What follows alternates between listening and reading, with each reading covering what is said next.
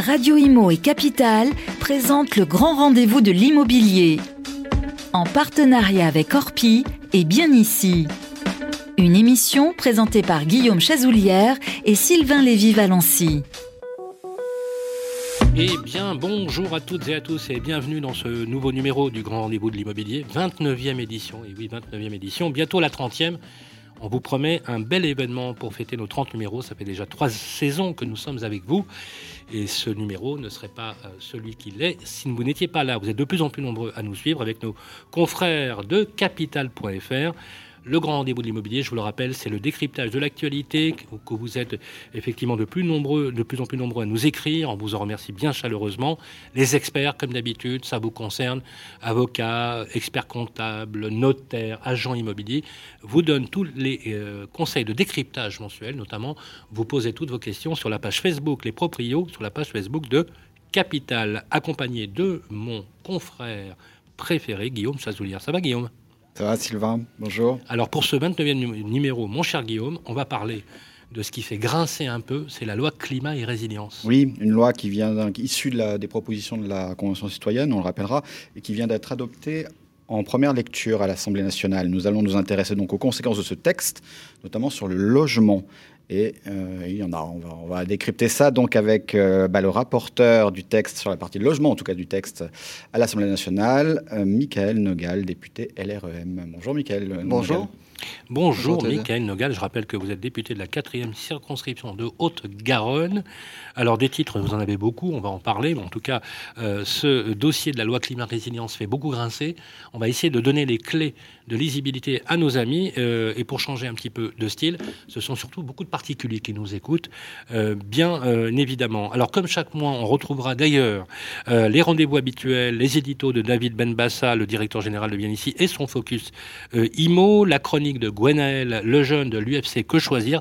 Très important, c'est la nouvelle version qu'on vous a promise, qui fonctionne très très bien. Et nous avons bien sûr nos experts, avocats, notaires, agents immobiliers, qui viendront répondre à vos questions.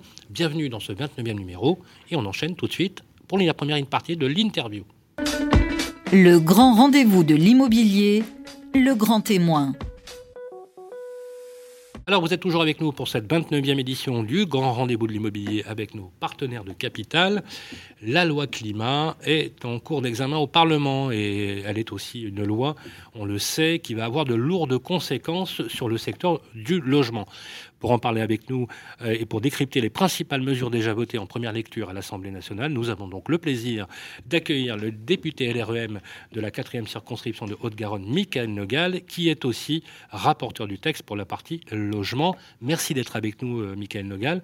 Et comme de coutume, je laisse la parole pour la première question à Guillaume Chazoulière. C'est gentil, Sylvain. Mais je vous en prie, mon cher Guillaume. Alors bon, rebonjour, Michael Nogal. Euh, la loi climat acte donc l'interdiction de location des passoires thermiques. Les passoires thermiques, c'est les logements les plus mal isolés du parc, selon un calendrier bien précis. A plusieurs dates. Et on va commencer par là. Donc, quelles sont donc ces dates clés que chaque propriétaire bailleur va devoir maintenant avoir bien en tête à l'avenir euh, Et puis on expliquera, on expliquera, aussi l'objectif de tout ça, parce que j'ai cru comprendre que ça pouvait être perçu comme une contrainte. Je, je, montrerai tout à l'heure que c'est une belle opportunité. Vous en aurez l'occasion, et puis notamment, on a fait un petit micro-trotte, vous verrez. Donc, les, les, passeurs thermiques, elles vont être interdites Les étapes. D'abord, euh, vous savez qu'en 2019, on a adopté la loi énergie-climat. Euh, qui euh, étaient euh, les prémices de cette loi climat et résilience. Donc à partir du 1er janvier 2023, c'est les 90 000 pires logements, pires passoires thermiques classés G qui vont être interdites de, mise en location. Il faut les rénover si ces propriétaires veulent continuer à mettre en location. À partir du 1er janvier 2025, c'est tous les logements classés G, donc ça représente à peu près 600 000 logements. En 2028, on ajoute 1 200 000 logements qui appartiennent à la classe F. Et j'ai ajouté par voie d'amendement en première lecture à l'Assemblée nationale l'échéance de la sortie des passoires E euh, en 2034. Donc entre 2021 et 2034, le défi à relever, c'est de rénover 4,4 millions de logements euh, sans quoi ils ne pourront plus être mis en location. Mais je rappelle quand même que toutes les aides publiques, et notamment ma prime rénov qui est de plus en plus connue, s'adressent à la fois aux propriétaires occupants et aux propriétaires bailleurs qui, eux, sont concernés. On en parlera des aides, effectivement, mais concrètement, si demain, euh, il y a une interdiction qui me tombe dessus, qu'est-ce que je risque si je loue quand même? En fait, le, ce qu'on a choisi dans la loi climat et résilience, c'est de faire passer les passoires thermiques dans les logements dits non décents. C'est-à-dire que, par exemple, un logement, vous le ah savez, je, vais donner quelques exemples, mais un, logement qui ne contient pas, un logement de moins de 9 mètres carrés, par exemple, ne peut pas être mis en location. Euh, donc euh, ça, fait partie des, ça fait partie des éléments. Exactement, ce sont les mêmes règles, les mêmes mécanismes juridiques. Et les mêmes moyens coercitifs pour t'obliger à, à, ne pas louer, bien et, évidemment. Et les mêmes moyens avec euh, des recours possibles de la part des locataires, ce ah qui n'était pas possible aujourd'hui. C'est-à-dire qu'aujourd'hui, si, on ne, si on ne fait rien, ben, on a des locataires qui subissent ces situations. Très concrètement, on parle de passoire thermique, de, de, de lettres, mais derrière, il faut se rendre compte ce que c'est de vivre dans un logement classé F ou classé G. C'est des factures énergétiques énormes, c'est un confort dans le logement qui n'est pas au rendez-vous. Euh, donc ce n'est pas des conditions dignes, décentes euh, pour les Français. Ce qu'on veut faire avec cette loi climat et résilience, c'est de faire en sorte que les Français vivent mieux, que les propriétaires euh, et possèdent des biens avec une valeur plus importante, parce qu'un logement rénové demain, c'est un logement qui se vend mieux, c'est un, logement avec une plus grande valeur également financière. Et donc ce qu'on veut faire, c'est voilà, accompagner ce mouvement et ne pas oublier évidemment les propriétaires occupants. Je vous sais, je vous sais peu avare euh, de controverses et même de, débats. Donc on, peut se dire les choses comme elles sont. Bien sûr, j'aime le euh, débat. Donc voilà, donc euh, les étiquettes G et ensuite étiquettes F seront retirées tout simplement du marché en l'absence. De... attendez. Oui.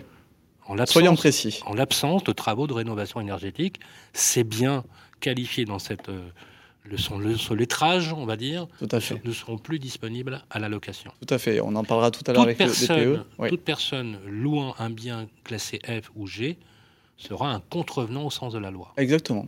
OK. C'est exactement ça. Ces deux, ces deux euh, on est d'accord, c'est 2034. Le, pour, le, pour les E, pour les 2028 e, pour les F 2028. et 2025 pour les G. On va s'arrêter entre 2025 et 2028, vous êtes mhm, d'accord? Bien sûr. Ok, ça représente, si on prend la lettre F et G, un tiers aujourd'hui des logements mis sur le marché. Mhm. Vous êtes d'accord là-dessus Oui, oui, oui. Ok. J'enchaîne.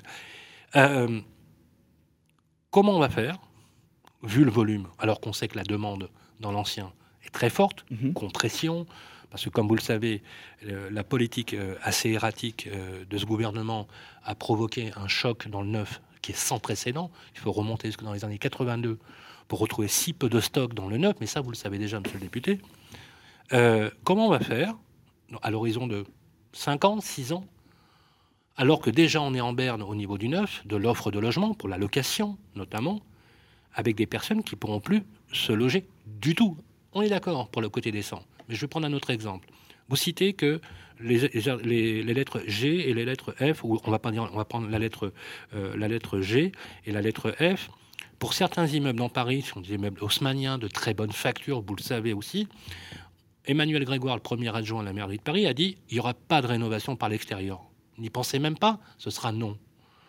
Grosse difficulté d'intervention de rénovation par l'intérieur, comme vous le savez, parce qu'on a des grosses difficultés, puisque l'absence d'une rénovation de la copropriété à l'échelle de la copropriété pose un véritable problème.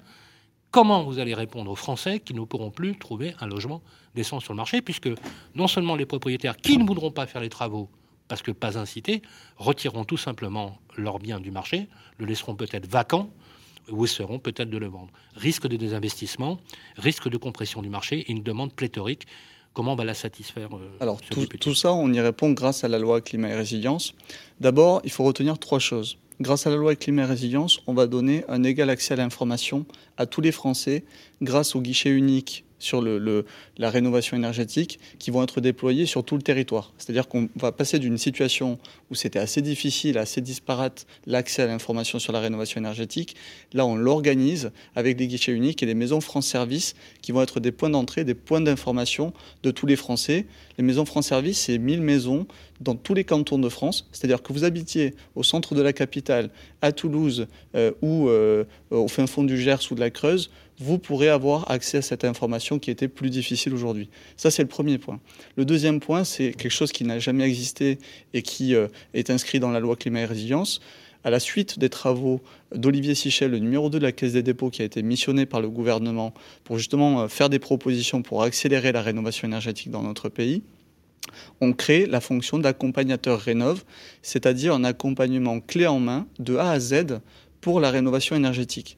Très concrètement, c'est une personne, un professionnel, qui va venir chez vous et à partir des documents d'information que sont le DPE et l'audit énergétique, eh bien, cette personne va vous guider dans tout le processus de rénovation, de l'identification des travaux à réaliser, est-ce que c'est les menuiseries à changer Est-ce que c'est le système de chauffage? Est-ce que c'est l'isolation des combles de votre logement? Tous les, les, six postes de travaux, on regarde les six postes de travaux. Vous avez vu le volume que ça représente Sur lesquels? Oui, oui, mais je, continue. Un million de personnes qui vont accompagner un million de gens, euh, c'est quoi? Je, je, vais continuer. Donc, l'accompagnateur Rénov qui va au-devant des Français pour justement les accompagner jusque jusqu'au rendu des travaux et jusqu'à l'évaluation de la performance des travaux qui sont euh, réalisés. Donc on s'arrête là-dessus parce qu'on est très pratique, on ne fait pas trop de politique. Qui ça sera ce accompagnateur Alors ça peut être. est-ce qu'il y aura un surcoût? Ce sera un espèce d'architecte de la rénovation énergétique? Bah Forcément. Qui ça sera Mais typiquement, combien, je, combien, je, le paierai moi? Mais attendez, alors ça peut être. Non, non, mais je, le DPE est devenu opposable. je, vais préciser des choses sur. Je, vais préciser des choses sur l'accompagnement. Accompagnateur, ouais. C'est important que les, important parce que vous en faites, vous en faites la pierre de vous, euh, enfin la, pierre angulaire de, de, votre projet de loi sur la rénovation énergétique, mais personne ne sait vrai. qui est cet accompagnateur. En fait, ben, ça pourrait être. On, veut massifier la rénovation énergétique, donc ça pourrait être à la fois des acteurs associatifs, des acteurs privés ou des acteurs publics. La seule condition pour exercer cette mission d'accompagnement sur la rénovation énergétique, c'est de bénéficier d'un agrément de l'État. Aujourd'hui, je cite un exemple, l'association Solia, qui, est, qui, a un réseau partout en France, dispose de, cette, de cet agrément pour faire euh, l'accompagnement. Mais la rémunération par l'État de cet accompagnement est trop faible aujourd'hui pour massifier cette rénovation. C'est de l'ordre de 150 euros. Voilà. Demain, on estime, notamment grâce aux, travaux d'Olivier Sichel que je salue, on estime que euh, un, accompagnement euh, correct, sérieux, rigoureux, bah, ça coûte entre 1200 et 1500 euros. Et là, l'idée, c'est de faciliter, de financer cet accompagnement pour l'ensemble des Français qui cherchent à faire des rénovations euh, globales dans leur, dans leur logement. Donc, on aura des architectes qui sont en mesure de faire cet mhm. accompagnement. On aura des associations. Il peut y avoir des entreprises privées euh, qui euh, bénéficient de cet agrément et qui conventionnent aussi avec les collectivités. Parce que pour faire en sorte de faire monter en compétences et de massifier la rénovation énergétique, on veut que ce soit un travail partenarial entre l'État qui donne l'agrément et euh, la collectivité avec qui ces professionnels sur le terrain vont conventionner. De sorte que aussi les élus locaux aient une visibilité très claire sur bah, qui fait les rénovations dans, vous, mon, dans territoire vous, euh, Je récupère, parce que ce n'est pas de la politique, mais c'est quand même très pratique. Euh, comment on fait pour, euh, sur un délai aussi court pour justement rénover plus pratiquement un million de logements? on, a rappelé, on a rappelé les échéances. la classe G, c'est 600 000 logements qui sont Il y a un calendrier. Il, y a, un calendrier. C'est énorme, mais je, vais terminer sur les, les, trois points. Je parlais d'un égal accès à l'information, l'accompagnement. Le troisième volet, qui est aussi très important, c'est le volet du financement. Comment on fait pour, en France, euh, maximiser cette rénovation énergétique, alors qu'on sait qu'il y a beaucoup de propriétaires de passoires thermiques qui sont des propriétaires modestes. Et, vous me connaissez, Sylvain, j'ai toujours défendu l'idée que euh, les propriétaires n'étaient pas des riches, des rentiers. Saluons, euh, saluons aussi, puisqu'on ne peut pas ne, faire que critiquer ce gouvernement, saluons l'action de l'extension de ma prime rénov à l'échelle de la copropriété, qui est un vrai, une véritable avancée. Exactement. Donc vous parlez de ma prime rénov. Ma prime rénov, ça fait suite au crédit d'impôt pour la transition énergétique. Aujourd'hui, ma prime rénov, c'est une aide directement perceptible qui est ouverte aux propriétaires occupants, aux propriétaires bailleurs, en copro ou en maison individuelle, on s'adresse à tous les Français. Et l'aide est dégressive en fonction de vos revenus. Le copropriétaire peut solliciter, ainsi que le syndicat des copropriétaires. Tout à fait, exactement. Et donc, c'est aussi comme ça. les bailleurs. C'est en donnant, vous, vous parlez du sujet des copropriétés, c'est en donnant la capacité financière aux copropriétés. On sait que c'est difficile pour une copropriété d'emprunter pour faire des travaux de rénovation énergétique. Ben, ma prime rénov est là pour solvabiliser aussi euh, euh, les ménages qui vivent en, en copropriété. Et par ailleurs, parce que la rénovation énergétique en France, ce n'est pas financé que par l'argent public. Je salue le travail d'ailleurs des fournisseurs d'énergie qui cotisent avec les certificats d'économie d'énergie, les fameux C2E, qui participent au financement. Je salue l'action du groupe Action Logement qui vient aussi euh, euh, proposer des aides supplémentaires. Et puis les collectivités locales qui souvent bonifient euh, les aides publiques pour, j'allais dire, encourager l'ensemble des... Voilà. Donc en fait, il faut se rendre compte qu'avec tous ces outils, on passe dans une autre dimension pour euh, accélérer la rénovation énergétique. Ma prime rénov, c'est 250 000 dossiers déposés depuis le début de l'année. On est au mois de mai. Depuis le début de l'année, on a déjà 250 000 propriétaires. C'est un beau succès. Et, donc, pour répondre à votre question initiale, est-ce que euh, c'est euh, c'est pas trop ambitieux? Ben Non, je dis que non, parce qu'on on va réussir déjà dès 2021 mhm. à faire en sorte que euh, de nombreux Français, des centaines de milliers de Français puissent rénover leur logement. Et donc, sortir des passoires thermiques, 600 000 passoires thermiques en 2025, puis euh, 1 euh, million 200 euh, 000 supplémentaires en 2028. C'est possible. largement possible. Sur, le, Alors juste le point sur les aides, sur les copros, vous en avez parlé, un petit mot, ça marche ou pas, ça, me paraît un peu complexe encore comme système, mais ce que, grosso modo, les copros s'en emparent depuis le début de l'année. J'ai pas eu de retour là-dessus. En fait, en fait ce, depuis le début de l'année, c'est possible pour les copros, mais est-ce que ça marche C'est possible d'ouvrir le dossier, les aides sont débloquées à partir du 1er juillet. il y a juste eu un décalage. Il y a des copros qui commencent à solliciter des dossiers ou pas? Bien sûr, vous avez un retour là-dessus? Oui, oui, enfin, ça commence. Hein, donc, Et la deuxième chose, je crois que vous dans le projet de loi de climat, vous parlez d'un prêt, un prêt qui existe déjà d'ailleurs, un prêt avance mutation. un mot là-dessus. Oui. Le prêt avance mutation, c'est une, Rapidement, parce qu'on a, on a, un micro on a, on, a tout un micro et puis on a deux parties. C'est euh, important pour. Je disais, il y a des aides publiques, il y a toujours un reste à charge pour la rénovation énergétique, et on sait que des Français même si le reste à charge est de 1000 ou 2000 euros, certains Français ne pourront pas débourser cet argent. Donc on va utiliser un dispositif qui existe depuis, euh, quelques années dans la loi, mais qui n'a jamais été utilisé par les banques, c'est le prêt avance mutation. Le principe de ce prêt, est très simple, c'est-à-dire que le propriétaire qui emprunte ne paye que les intérêts chaque mois de ce prêt, et il lui rembourse le prêt avec la mutation du bien. C'est-à-dire au moment de la vente, il n'a donc pas ah, à avancer. C'est comme un crédit fini, quoi. L'idée, l'idée, c'est de repousser. Il paye les intérêts d'emprunt. Le remboursement. Et le nominal, il le paye une fois qu'il a vendu. Exactement, voilà. Et donc. Et s'il le vend dans 10 ans, dans 20 ans ben c'est pareil, l'idée. Euh, et ça, qui distribuera ce prêt et... Alors, il y a des discussions avec les, différents établissements bancaires. Je rappelle le, prêt garanti par l'État qu'on a mis en place pour sauver un grand nombre d'entreprises. Bah, c'est le même mécanisme. Avec la loi climat et résilience, en fait, c'est le gouvernement, l'État, qui, apporte sa garantie auprès des établissements bancaires. Et, c'est ça qui nous fait penser. C'est ça qui nous fait penser qu'elles euh, vont être plus à même de le ça proposer. ça sera l'objet, pardonnez-moi, mais je suis quand même garant du temps, mon cher Guillaume. Non, deuxième partie, on parle que, du DPE. Il est très, il est très dynamique. Notre bah, Alors j'aimerais qu'on revienne, j'aimerais qu'on revienne, si vous voulez bien. Après, on parle que du DPE. j'aimerais bien. Les, les, banques joueront le jeu, les, banques joueront le jeu, et on commence les discussions avec elles. Alors j'aimerais qu'on revienne aux dispositions notamment de, de cette loi, puisque les propriétaires qui vont lancer des rénovations disposeront euh, d'accompagnateurs. Effectivement, vous avez vous avez signé tout, tout ça. On a euh, on a essayé de, voilà, vous savez comment on fait à la radio, euh, d'appeler les personnes en leur posant un petit peu euh, la question, voilà, euh, parce qu'effectivement, on, voit bien que dans le dispositif, vous cherchez à inciter les propriétaires plutôt qu'à les obliger. On est d'accord là-dessus, c'est un parti pris. Exactement. vous voulez, en fait, vous voulez motiver tout le monde, c'est une bonne chose. Vous voulez faire ce qu'on appelle en anglais de la green value, c'est-à-dire convaincre les propriétaires de dire voilà, si vous faites ça, vous allez prendre 20%, 25%. Effectivement, quand on s'attaque à l'économie des, Français, effectivement, ça, ça les interpelle. On observe cependant qu'il y a de plus en plus de personnes sensibles à cette euh, question, mais on a quand même euh, sondé des passants. Je vous propose, euh, c'est intéressant, qu'on les écoute et on aura après votre réaction.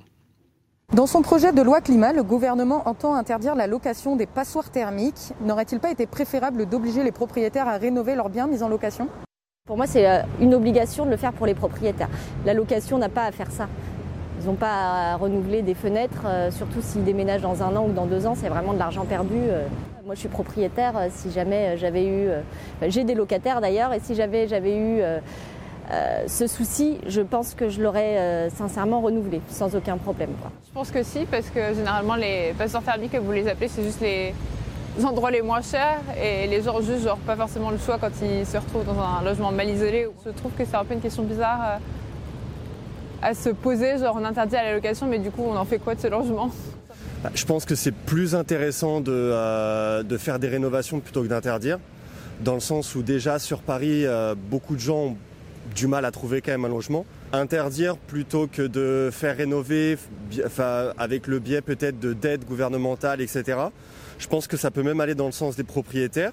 Je pense qu'à la fin, c'est euh, plutôt gagnant-gagnant de, de laisser quand même ce parc immobilier disponible autant pour le particulier que pour le, que pour le propriétaire. Forcer les propriétaires à remettre leurs biens tout simplement aux normes, euh, ce serait juste euh, à peu près normal. quand on voit le prix que ça coûte à Paris, euh, c'est quand même assez incroyable de. Enfin, je suis étudiante donc je parle en connaissance de cause et de nous faire payer des loyers pareils dans des dans des, dans des mauvaises conditions, parfois insalubres, c'est donc bah, c'est pas normal. Donc oui, voilà, plutôt que d'interdire, puisque de toute façon on n'a pas le choix, on doit bien habiter quelque part, autant remettre les choses correctement. L'état des logements aujourd'hui, c'est pas vraiment la, conséquence de, de l'État ou des choses comme ça, c'est juste les bâtiments qui vieillissent, etc. Donc si euh, investir dans un logement pour le louer après, faut assumer et le mettre aux normes soi-même, je pense. Obligé ou en tout cas peut-être permettre par des allègements de taxes ou, euh, des aides de l'État, même si bon en ce moment il y en a déjà beaucoup qui sont partis, mais par un système d'aide peut-être euh, aider les propriétaires à la rénovation de leurs logements, des logements dont ils sont propriétaires. Guillaume. Et alors une petite réaction, on voit qu'il y en a quand même qui sont sensibles à, cette idée d'obliger obliger les propriétaires à bailleurs. Hein. Je, voudrais revenir sur. intéressant. Hein. Je, voudrais revenir, je voudrais revenir sur les, témoignages parce qu'il y a parfois une, incompréhension sur ce qui euh, sur, sur, ce qui va prévaloir demain. En fait, euh, l'interdiction de mise en location, c'est si vous laissez à partir de certaines dates votre logement sans rénovation. évidemment, on accompagne, et j'y suis revenu longuement, sur euh, les on accompagne l'ensemble des propriétaires bailleurs pour rénover, donc pour, pour respecter cette obligation. Donc, en quelque sorte, c'est une obligation pour les propriétaires bailleurs, mais pas pour les propriétaires occupants. La Convention citoyenne, et puis quelques témoignages euh, nous l'ont dit, espérait que l'on fasse l'obligation généralisée pour l'ensemble des propriétaires. Et là, par rapport aux chiffres que j'avançais tout à l'heure, là, on serait dans une logique euh, à la fois euh, euh, trop coercitive, trop contraignante. C'est pas le choix qu'on a fait avec le gouvernement et avec le président de la République. On fait le choix d'un équilibre entre l'accompagnement et la coercition. C'est-à-dire, on crée tous les moyens pour que tout le monde y aille. si vous décidez malgré tout de ne pas rénover votre logement, il continue de vous appartenir, mais il ne peut plus être mis en location. Vous pouvez, si vous le souhaitez, vivre dedans, mais vous ne pouvez pas engager. Quand vous êtes propriétaire bailleur, la différence, mais c'est important, c'est que vous avez une responsabilité. Et ça, a été à, aussi. À, l'égard du tiers. Exactement. Mais le propriétaire occupant, à la limite, s'il se, se contente d'un. Il, jouit de son appartement. Il, jouit de son appartement. On est d'accord. Le concept de propriété privée est, respecté. Vous n'avez pas, pas, touché au concept de propriété privée. Non disent-ils être pour leur propre. Euh, et d'ailleurs, je, doute même, on, a fait quelques études, juridiques, je doute même que l'obligation pour l'ensemble des propriétaires puisse euh, honnêtement euh, s'appliquer. Donc l'idée, c'est vraiment d'être dans l'incitation. Pareil, on ne va pas forcer des locataires à faire les travaux pour le compte des propriétaires. Hein. Je, Bien sûr. je veux rassurer la, dame qui, qui intervenait là-dessus. vraiment, on accompagne tout le monde. Les aides, les aides ont été évoquées dans les témoignages aussi. Les aides, elles s'adressent là aussi. Alors, on a déjà évoqué ma prime rénov. Vous avez évoqué effectivement le prêt avance mutation. Intéressant aussi de ce sujet, je pense que ça va faire beaucoup parler. Euh, justement, on va enchaîner, si vous voulez bien, sur la deuxième partie de notre émission, effectivement. Vous restez avec nous, Michael Nogal. Euh, je crois que nous avons. Est-ce que nous avons un reportage, euh, Guillaume? On a un, un me dit-on dans l'oreillette, on a un reportage. Voilà, nous avons un reportage. voilà, je vais pas encore. Je vais le découvrir en même temps que vous, d'ailleurs. Et, donc, c'est. Oui, on a Sylvain, on est allé voir le, le spécialiste de la rénovation énergétique, un spécialiste de la rénovation énergétique, Nicolas Moulin fondateur de Prime Énergie, il va nous parler des, primes, des C2E, des certificats d'économie qui est la première aide hein, à la rénovation énergétique. Vous en avez touché un mot tout à l'heure, mais bien loin devant la prime Rénov, c'est les C2E. Donc, et on les connaît souvent mal, donc on va, on, va, l'écouter. Alors on va l'écouter et on va réagir ensuite. Les primes C2E sont aujourd'hui les premières aides financières dont peuvent bénéficier les propriétaires réalisant des travaux d'économie d'énergie. De quoi s'agit-il? Alors, un particulier qui engage des travaux de rénovation, donc de l'isolation, sa fenêtre, son chauffage, il a le droit en fait à deux grands types d'aides. Il y a l'aide publique, la nouvelle prime rénov, l'ancien crédit d'impôt, et les primes énergie, qui sont effectivement ces primes issues des certificats d'économie d'énergie. C'est la première aide, la prime énergie, c'est une aide qui en fait est distribuée et financée par les fournisseurs d'énergie. C'est une réglementation européenne qui les oblige à donner de l'argent pour baisser votre facture d'énergie. Ce qui est très important dans toutes les aides, euh, dans toutes les subventions d'économie d'énergie, c'est de faire la demande avant le début des travaux. On le répète toujours, mais en général, on l'oublie. Première chose, je choisis quels travaux réaliser. Je peux m'appuyer sur un auditeur pour faire un audit énergétique et savoir quels travaux réaliser. Derrière, je fais une demande de subvention directement sur notre site. Donc nous, on va vous faire une simulation de votre prime énergie et de votre prime rénov, la fameuse aide de l'État qui est complémentaire. Euh, à l'issue, ça va être engagé, on va s'engager à vous donner de l'argent. Et à ce moment-là, vous pouvez vous engager dans vos travaux. À quel moment vous allez recevoir votre argent À la fin de vos travaux, une fois que vous allez être facturé. Au 1er juillet, ces aides vont être rabotées pour certains travaux. Lesquels? Alors effectivement, les primes énergie à partir du 1er juillet 2021 vont être baissées essentiellement dans les travaux d'isolation de combles et euh, les changements de chaudière gaz. Alors ce n'est pas non plus dramatique, hein. elles vont diminuer de moitié, donc effectivement vu comme ça, c'est une réelle baisse. Ce qu'il faut comprendre, c'est qu'avant ces travaux étaient très fortement subventionnés, quasiment à 100%. Donc il y a effectivement une baisse importante sur ces deux travaux à venir. Quels sont les travaux pour lesquels ces aides vont au contraire être plus importantes à l'avenir? Alors dans les prochaines années, euh, l'ambition du gouvernement, c'est toujours donner des primes pour toute la rénovation des chauffages, mais plutôt par des pompes à chaleur, hein, donc c'est plutôt énergie renouvelable, hein, ce qu'on va pousser. Et puis derrière, on va également pousser tout ce qui est rénovation globale. C'est quoi une rénovation globale? C'est une prime qui va vous financer l'ensemble de la rénovation de votre maison d'un point de vue énergétique, avec de l'isolation, du chauffage, changement de fenêtre, mais de le faire en même temps. On va essayer de vous mettre dans un parcours global pour vous aider à réduire votre facture d'énergie précisément de 55%. Une réaction, Michael Nogal, rapidement d'abord, euh, Prime Énergie peut, par exemple, être cet accompagnateur rénov dont on parlait tout à l'heure, c'est-à-dire le professionnel qui a la visibilité complète sur euh, les aides. Ce n'est pas la seule plateforme qui existe. Hein, non, non, bien sûr. C'est ce type d'acteur. Voilà, c'est ce type d'acteur, ce qui, a une visibilité complète, qui sait euh, dire, par exemple, dans un logement, bah, pour passer de la classe G à la classe C, B, A, il va falloir soit travailler sur les menuiseries, soit travailler sur l'isolation des planchers et des combles, mhm. soit travailler sur le système de chauffage qui n'est pas performant ou qui est très polluant. C'est tout ça qu'on que, euh, qu'on veut faire. la question des C2E, des certificats d'économie d'énergie euh, que, dont je parlais tout à l'heure, est très bien expliquée là. C'est-à-dire ces, ces acteurs privés et ça a été dit aussi, c'est une mesure qui est européenne, donc ça s'applique aussi chez nos voisins européens, qui permet d'alléger la facture de ces rénovations énergétiques. À partir du moment où, on, regroupe l'ensemble de ces aides, publiques, euh, privées euh, euh, et des partenaires de l'État comme Action Logement, on peut espérer justement massifier cette rénovation. C'est ce qui manque aujourd'hui. Aujourd'hui, il nous manque de la visibilité sur euh, quels travaux à réaliser pour un gain de performance énergétique, et puis quel financement. Et ça, on apporte la réponse grâce notamment à la loi climat et résilience. Bien sûr, et juste rapidement, pourquoi on a raboté de 50% euh, les chaudières à gaz euh, et, en, les combles C'est des changements qui sont liés aux priorités euh, données par le politique, c'est-à-dire y compris pour le, le, DPE. En fait, le DPE nouvelle génération dont on va parler tout à l'heure, il va évoluer en faisant en sorte de pénaliser un peu plus le chauffage polluant, c'est-à-dire le chauffage au gaz, chauffage au fuel, et à l'inverse, les gens qui sont équipés de chauffage électrique ou de chauffage au bois sont un peu plus avantagés dans le mix énergétique et euh, dans l'étiquette qu'on retient à la fin. Merci beaucoup, Michael Nogal. Vous restez avec nous. C'était voilà, un euh, sujet extrêmement intéressant qui vous intéresse beaucoup. bien évidemment, vous restez avec nous. Nous allons poursuivre cette émission avec notre ami David Benbassa et son édito. Mais avant ça, c'est Ça vous concerne, première partie, avec nos experts. Voilà, restez avec nous. Le grand rendez-vous de l'immobilier revient dans un instant. Vous et moi, on se connaît bien. On se voit tous les jours. Vous pouvez trouver que j'ai du charme, que je suis un peu démodé ou trop isolé. Je suis capable de faire rêver comme d'empêcher de dormir. Mais même quand je ne suis pas là, on parle de moi. Et s'il arrive que l'on me quitte, c'est toujours bon de me retrouver. De m'avoir, tout simplement. Je suis l'ancien, l'actuel le prochain. Je suis le bien, celui que vous voulez acheter, vendre, louer ou faire gérer. Orpi, des femmes et des hommes pour votre bien. Harold se sent bien ici. Il y a une bonne boulangerie. C'est bien ici. Il est à 5 minutes de l'école, 20 minutes de son travail. C'est bien ici. Et il adore nager. C'est bien ici. C'est sur bienici.com qu'Harold a eu son coup de cœur. Et eh, c'est bien ici.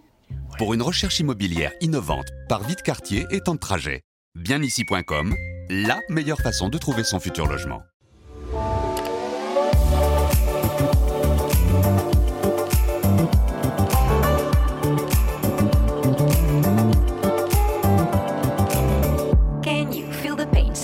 Trouble in your brain. Anger you retain, pressure rocks you like a hurricane. Is it time for you to jump into the next train? Change of hand, make a stand. I can see your heart change. Wake up, no more nap, your turn is coming up. You feel lazy, but stop the fantasies and bubble dust. If you need to hear, go for it. I will teach you how to feel the things so close to you, connected all. Every day is a miracle. Connect back with the people. Le grand rendez-vous de l'immobilier, l'édito de David Benbassa. Eh bien, rebonjour à toutes et à tous. Merci d'être avec nous pour ce grand rendez-vous de l'immobilier, 29e édition. Et oui, euh, ça fait déjà plus de trois saisons que nous sommes ensemble avec notre ami Guillaume. Toujours avec David Benbassa, fidèle au poste, directeur général de Bien Ici. Comment ça va, David? Très bien, Sylvain. Bonjour, bonjour, Guillaume. Alors, aujourd'hui, vous vous intéressez ce mois-ci, vous nous avez dit, à la nouvelle attractivité des villes moyennes. Est-ce qu'elles tirent leur épingle du jeu? Effectivement, quelle stratégie elles mettent en place euh, pour euh, mettre en avant tous leurs atouts? On parlait d'exode des grandes villes. Bah, l'idée, c'est de faire un petit point là-dessus et qu'est-ce qu'elles ont mis en place. Finalement, est-ce qu'on a une définition de la ville moyenne? Parce qu'on parle souvent de ces villes moyennes. On peut se dire que c'est une ville qui est entre 20 000 et 100 000 habitants. Et c'est comme ça qu'on va distinguer finalement les grandes agglomérations euh, des villages. Elles sont pénalisées souvent par un faible bassin d'emploi, finalement conséquence d'un déclin historique d'une activité mono-industrielle locale. On pense à la sidérurgie, on pense au textile, on pense aussi à l'automobile, ce qui finalement c'est ce qui a fait partir les habitants de ces villes moyennes. Alors c'est un phénomène qu'on observe partout en Europe, hein, réellement. Euh, ce manque d'attractivité aussi des villes moyennes peut être lié à la position géographique, loin des grandes villes, moins loin finalement des services publics qui sont associés. Donc euh, euh, finalement, ça peut être aussi un, éloignement finalement d'un environnement particulier comme la montagne ou le bord de mer. Le regain démographique n'est pas un combat nouveau pour ces villes moyennes, et ça vous allez vous en souvenir. Je vais prendre comme exemple la ville de Saint-Étienne.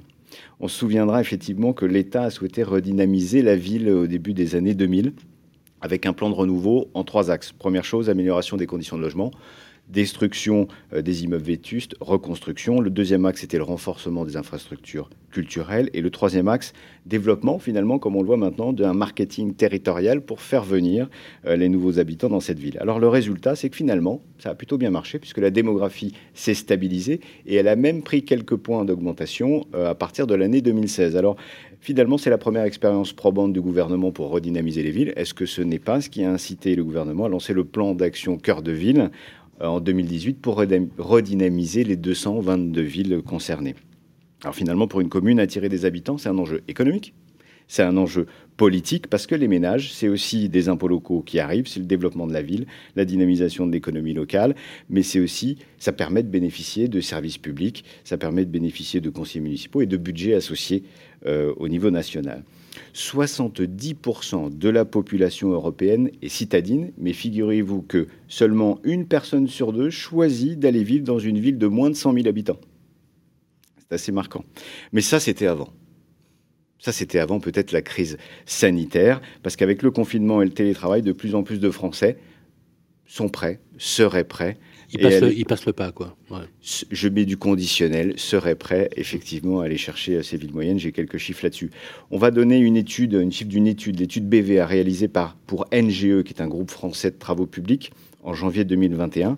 Les 20-35 ans choisissent leur ville de résidence en fonction de trois choses principales. La première chose, le coût de la vie, 54%. La deuxième chose, c'est la sécurité et le niveau de pollution en ex à 47%.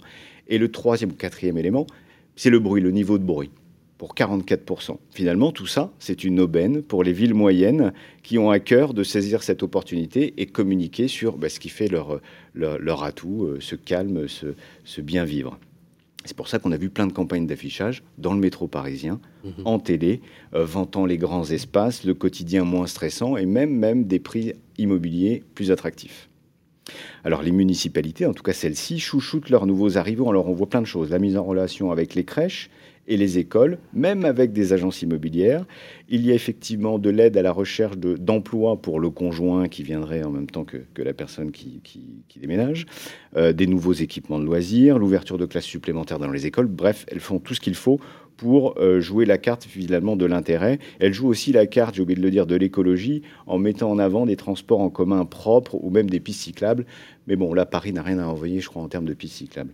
Bref, euh, certaines d'entre elles vont même chercher, effectivement, outre les particuliers, à séduire les entreprises, s'assurer de la diversification des services offerts sur le territoire pour pas qu'il y ait trop de concurrence, mais aussi que ce soit en accord avec la demande. Elles vont même assurer un accompagnement à la digitalisation, mais aussi mettre en place des services de livraison à domicile. Bref, ça se développe beaucoup. Ce qu'on constate sur bien ici, oui, un individu sur deux, un individu sur, oh là, un individu sur deux qui recherche un bien à la vente dans une grande ville comme Paris, Lyon euh, ou encore Marseille, ben, il consulte aussi je l'avais dit souvent, euh, des, les, villes en périphérie de ces grandes villes. Ça, c'est un premier enjeu. Alors, l'audience a extrêmement augmenté euh, sur bien ici sur ces 12 derniers mois. Euh, il y a plus de, plus de 50% de recherchants acquéreurs au niveau national. Par contre, là où on voit des hausses plus significatives, dans ces grandes, dans ces villes dites moyennes, je vais donner deux exemples. Avignon, qui a 67% de recherche supplémentaires par rapport à l'année dernière. Et une autre ville peut-être plus surprenante, c'est Bourges, où là, on a carrément doublé le volume de recherchants. Bourges, c'est magnifique. Une très, très belle ville. Vous savez que c'est l'ancienne capitale de France. Oui. La ville des rois. Magnifique. Et ça attire, du coup, des recherchants immobiliers. Alors, dernière chose, pour les zones où on remarque de grosses évolutions pareilles, euh, d'évolution de recherchants, il y a trois critères finalement. La localité qui se situe à moins de deux heures de Paris, comme Dreux, par exemple. On, citera aussi les zones à proximité des, littoraux, donc euh, majoritairement dans le sud-ouest. Et enfin, des villes de plus de 30 000 habitants, comme Poitiers ou Alençon, euh, où la variation de recherchants sur les derniers mois est plus importante que celle constatée sur le département. Donc là, je parlais de Poitiers-Alençon, plus important que sur le département. Donc on ne compte plus le nombre de classements des villes idéales. Euh, je pense que tout le monde a dû sortir son propre classement ces derniers mois en désignant à choisir Bordeaux ou Rodez ou Villefranche-sur-Saône. Euh, ce qu'on peut constater finalement, c'est que les villes moyennes, c'est celles qui vont tirer leur épingle du jeu, c'est celles qui sont à taille humaine et qui finalement vont garder un lien avec les grandes villes pour bénéficier de l'ensemble des services. Taille de ville, 20 000, 100 000 habitants. Hein, Exactement. D'accord, plus, moins de 20 000, c'est un village. Exactement. D'accord. Et c'est tout pour moi. Merci beaucoup. c'est extrêmement intéressant. Euh, ce qui prouve finalement que l'exode urbain, euh, il n'a pas vraiment lieu, mais quand même, on, observe un mouvement de population. On observe, je pense que ça va prendre beaucoup plus de temps. Euh, mais c'est dans les faits. il y a une chose qui me frappe dans votre étude, c'est qu'on ne parle pas de la connectivité. Vous savez Le déploiement de la fibre, la connectivité. C'est un des critères de, choix aussi. C'est un critère de choix, absolument. Merci beaucoup, David. Vous restez avec nous. On va appeler, euh, c'est l'heure du Focus Imo. On va appeler un agent immobilier qui est installé à Colmar. C'est tout de suite. Le grand rendez-vous de l'immobilier, Focus, marché de l'IMO, par David Benbassa. Eh bien voilà, merci d'être avec nous toujours avec euh, notre ami David Benbassa qui nous éclaire de ses lumières. Là, on a vu l'attractivité des villes moyennes pour les 25-35 euh, ans. Euh, David, vous avez appelé un agent immobilier qui est en ligne d'ailleurs avec nous. Absolument. Je souhaitais que l'on puisse joindre Yannick Meyer. On parle de ville moyenne. On, va parler d'une belle ville qui est celle de Colmar, puisque M. Meyer est le patron de deux agences Rimax, une à Colmar et une à Guebwiller. Et je trouvais que c'était intéressant de l'interviewer sur le sujet. Quelle belle région, Colmar. Yannick Meyer, est-ce que vous êtes avec nous en ligne? Bonjour, oui, je suis bien en ligne. Merci, merci David. C'est vous avez la main. Alors, merci Sylvain. Yannick, peut-être la première question. Euh, est-ce que vous avez constaté une différence dans les profils de vos clients ces derniers mois? Eh bien, euh, pas particulièrement, non. C'est-à-dire, c'est-à-dire que vous n'observez pas des personnes qui, qui euh, ont une attractivité sur votre territoire, qui ont quitté les grandes villes. bon, c'est, effectivement, c'est un peu facile de dire ça, mais qui ont quitté Strasbourg, par exemple, ou d'autres grandes métropoles pour bien s'installer chez vous eh bien, à Colmar, c'est assez habituel.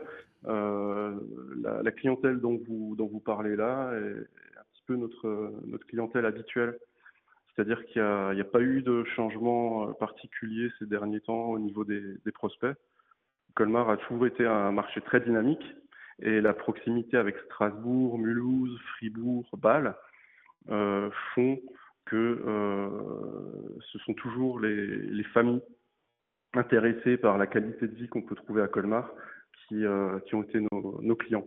Est-ce que ça veut dire que finalement le, le, secteur dans lequel vous êtes est une situation géographique idéale pour des personnes, par exemple, qui travailleraient à Strasbourg et qui et donc à en Colmar, effectivement, on a une attractivité de prix, un accueil beaucoup plus, euh, c'est beaucoup plus intéressant d'aller chez vous? Oui, c'est exactement ça, tout à fait. Est-ce pour une qualité de vie aussi qui, qui, qui, plaît beaucoup aux, aux, familles qui ont des enfants, qui veulent profiter de la nature, du, calme de la ville. Vous parlez de la typologie des familles. Est-ce que du coup, de la même façon, le, la typologie des biens recherchés a évolué ou on est toujours sur, euh, sur des maisons euh, qui vont pouvoir accueillir ces familles? Est-ce que ça, ça a évolué?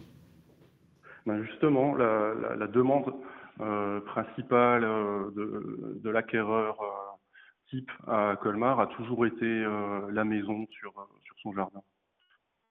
D'accord. Est-ce que Colmar, on parlait des vies moyennes qui, veulent communiquer, si on conclut un petit peu votre message, c'est que finalement, euh, Colmar et, l'Alsace a toujours énormément communiqué sur euh, les bienfaits de sa région, donc finalement, ça a pas, vous avez bénéficié de tout ça, mais rien n'a évolué en ce sens, la communication reste la même. Oui, oui, oui, tout à fait.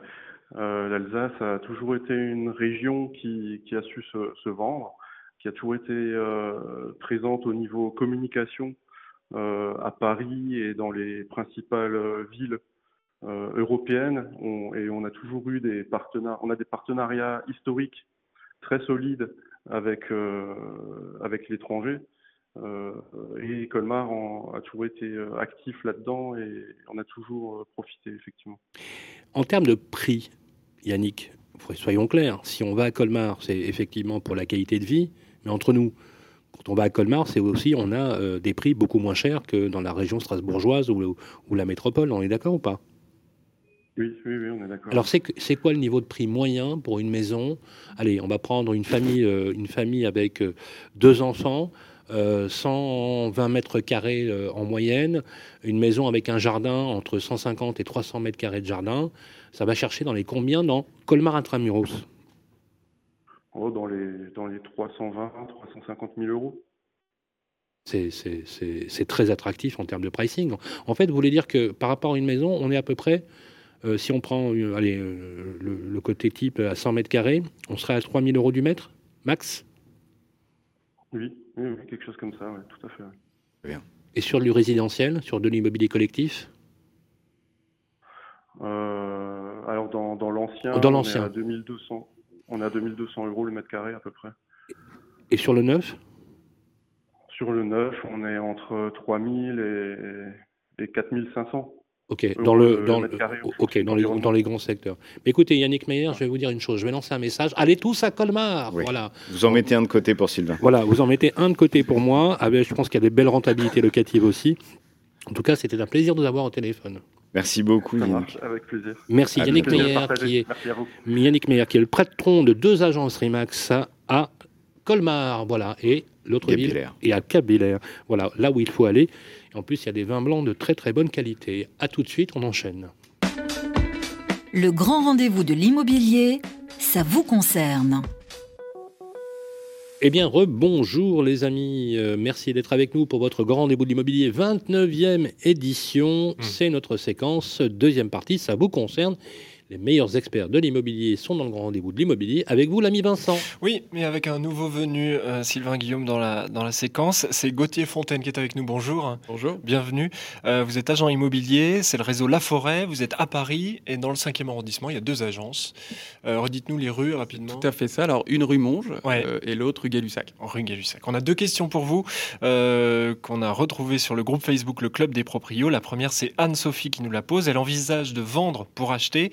Quel avantage peut-elle avoir à souscrire un prêt relais C'est sa question. Et quels sont les taux actuellement pratiqués sur ce type de prêt? D'ailleurs, peut-être même rappeler ce que c'est qu'un prêt relais. oui, oui, tout à fait. Bah, le, prêt relais, très concrètement, c'est une avance euh, de trésorerie sur une vente future. Hein. c'est euh, ni plus ni moins ça.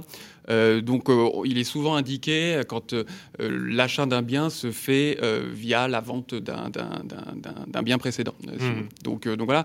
La question, c'est de savoir alors comment la banque va faire pour pouvoir estimer, évaluer ce bien. Elle fait euh, euh, appel en fait à des experts, à des agents euh, immobiliers avec deux estimations souvent, mhm. et elle va prendre 70%, 70% hein, de la fourchette basse de l'estimation. Alors après, il se peut aussi que le bien ait déjà fait l'objet d'un compromis, et dans ce cas-là, elle va prêter sur la base de 70% du prix affiché sur le, compromis. Donc, donc voilà. C'est quoi son avantage elle, décode de 30%. C'est à peu près ça. Pourquoi? Alors, parce qu'elle prend à dire, euh, dire d'expert, moins 30. C'est à peu près l'usage, c'est 30%. C'est-à-dire que. C'est comme le prêt hypothécaire. C'est un filet de sécurité, en fait. Elle se dit. Un prêt hypothécaire, c'est un peu la voilà, même chose. c'est un petit peu la même chose, c'est exactement ça. Sauf que le prêt hypothécaire, je crois que ça peut descendre jusqu'à 50% de, par rapport à, à, la valeur du bien. Tout à fait, tout à fait. Et là, c'est pareil. Alors, ça peut descendre aussi euh, plus bas, hein, ça va véritablement dépendre des, des banques. Ça peut monter aussi un petit peu plus haut. Ça va monter Hmm. plus haut, évidemment, si notamment il y a déjà un acheteur et il y a déjà un compromis qui est signé. Encore une fois, c'est un vrai filet de sécurité que va Donc prendre on me prête 70% de la Oui. valeur de mon bien, et après Oui. comment ça se passe?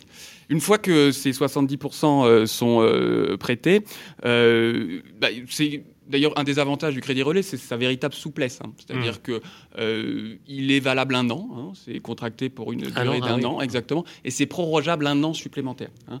Donc ça permet de laisser un petit peu. Et euh, c'est plafonné à deux ans. C'est plafonné à deux ans, ouais, D'accord. ouais, tout à fait. Donc ça laisse du temps quand même pour euh, vendre son bien. hein. Est-ce que les taux sont, sont élevés? Les Je taux sont. que non, non? Oui, c'est à peu près alors 0,75, euh, 1% hein, en termes de, de- de taux. En revanche, l'avantage, oui, mais l'avantage, c'est que vous allez rembourser uniquement justement sur la période en question les intérêts et euh, Ah, l'assurance. hein. donc c'est ce qui permet véritablement. C'est comme un crédit in fine. Quoi. C'est exactement Le problème, c'est que si je mets longtemps à vendre, je me retrouve avec deux prêts. C'est mon prêt actuel Ouais. et ouais. puis ce prêt. Eh là, oui. euh, comment ça se passe au niveau de l'endettement C'est dur, non? Mais en, fait, tu as intérêt Il y à a des- vendre. quoi. Il y a des aménagements. si tu- il y a- Non, mais il y a des si- si on aménagements. vend pas, ouais, Il y a des aménagements prévus. C'est la, la- c'est la, la- la vraie question. C'est pour ça que c'est quand même prorogeable deux ans. Donc Mm. euh, deux ans pour euh, vendre son appartement ou sa Il maison. faudrait vraiment qu'il y ait un- Pour le coup, voilà. Il faudrait une pandémie. Quoi. Mais vous... Mais avez raison, il peut y avoir un certain stress et certains de nos clients peuvent être un peu réticents à contracter ce relais parce que justement, ils ont l'impression d'être un petit peu euh, pris en étau par rapport à. Qu'est-ce qu'on peut dire justement? Il y a des, des aménagements, on peut différer un certain remboursement. euh, Il y a des franchises non qui se passent. C'est-à-dire que j'ai mon prêt, j'ai le prêt relais. Mhm. et je, je peux faire en sorte de ne pas avoir les deux superposés au même moment, non? Il n'y a pas des trucs, il y a pas des franchises qui se mettent en place? Il il doit y avoir ça, effectivement. Alors après, euh, les banques sont toutes différentes, évidemment, et ont toutes des possibilités pour pouvoir euh, Mm. éviter justement une situation de surendettement. Mais encore une fois, en tout cas pour amener une pratique parisienne, hein, même si, Ouais. euh, évidemment, euh, deux ans pour pouvoir vendre son bien, encore une fois, surtout si Ça vous êtes aller, suivi ouais. par un excellent agent immobilier chez La Forêt, il n'y a pas de souci pour pouvoir vendre le bien. C'est clair. On enchaîne. Une deuxième question euh, pour vous, Gauthier Fontaine. Euh, question de Rose, toujours sur le groupe Facebook Le Club des Proprios. Rose s'apprête à mettre en vente sa maison. Un agent immobilier lui a signifié qu'elle n'était pas obligée de réaliser le DPE, le diagnostic de performance euh, énergétique, euh, étant donné que son logement venait d'être fait à neuf et qu'elle ne disposait d'aucun recul sur sa nouvelle consommation d'énergie. Ces arguments lui semblent un peu douteux. Est-ce qu'elle a raison, euh, Rose? Alors là, pour le coup, euh, clairement, l'agent immobilier en question ne doit pas travailler chez La Forêt parce que c'est clairement. clairement Eh, c'est bizarre comme question. Oui. on peut dire. ouais, C'est vrai que c'est bizarre. c'est une- question qui nous a été posée. ouais. Donc c'est obligatoire. D'abord, voilà, on va euh, rappeler la règle. Ouais. Euh, le DPE, dans le cadre de la vente d'un appartement ou d'une maison, est clairement obligatoire. Ouais. D'accord? Ça va même plus loin que ça, ça c'est depuis 2006. Ça va Il va plus devenir loin que ça. opposable maintenant. Alors, exactement, puisque euh, on le sait, hein, le, gouvernement euh, est très attaché maintenant à euh, s'attaquer à ce qu'ils app- ce qu'il appelle les passoires euh, euh, thermiques. Mm. Euh, donc voilà, donc ça va devenir effectivement opposable, mais depuis 2006, c'est obligatoire. Et ça va même plus loin que ça, depuis 2011, euh, pour pouvoir diffuser une annonce, pour pouvoir diffuser un bien, il faut ce DPE.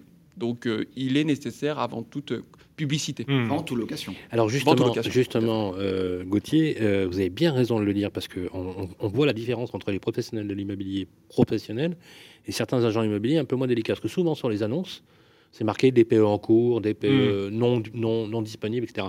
Une fois sur quatre.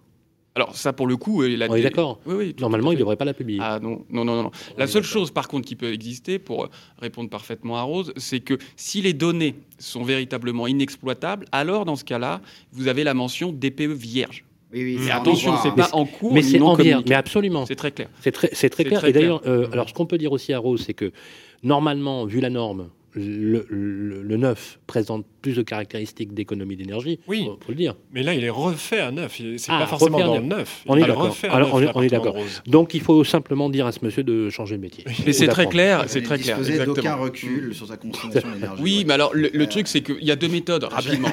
Oui, oui, il y a deux méthodes de toute façon. deux soit, méthodes, ouais. soit la méthode, soit la maison de Rose, elle a été construite avant 1948, d'accord. Mhm. Et dans ce cas-là, c'est la, méthode des factures, dite des factures, qui, qui, qui s'applique. Où là, effectivement, on va prendre les euh, relevés, enfin la facture d'énergie euh, des trois dernières années. Ça, et on fait une moyenne pondérée. quoi. Exactement. Pour le coup, pour Rose, euh, évidemment, ces travaux, même si on peut imaginer que sur sa dernière facture, il y aura peut-être quelques éléments euh, qui concernent euh, différents travaux, il y aura peut-être moins de, de- de- de pertinence. En revanche, et c'est souvent le cas, si la maison de Rose a été construite après 1948, alors là, c'est une autre méthode qui s'applique. hein. C'est euh, la méthode conventionnelle, c'est la méthode de- dite des 3 CL. Alors voilà.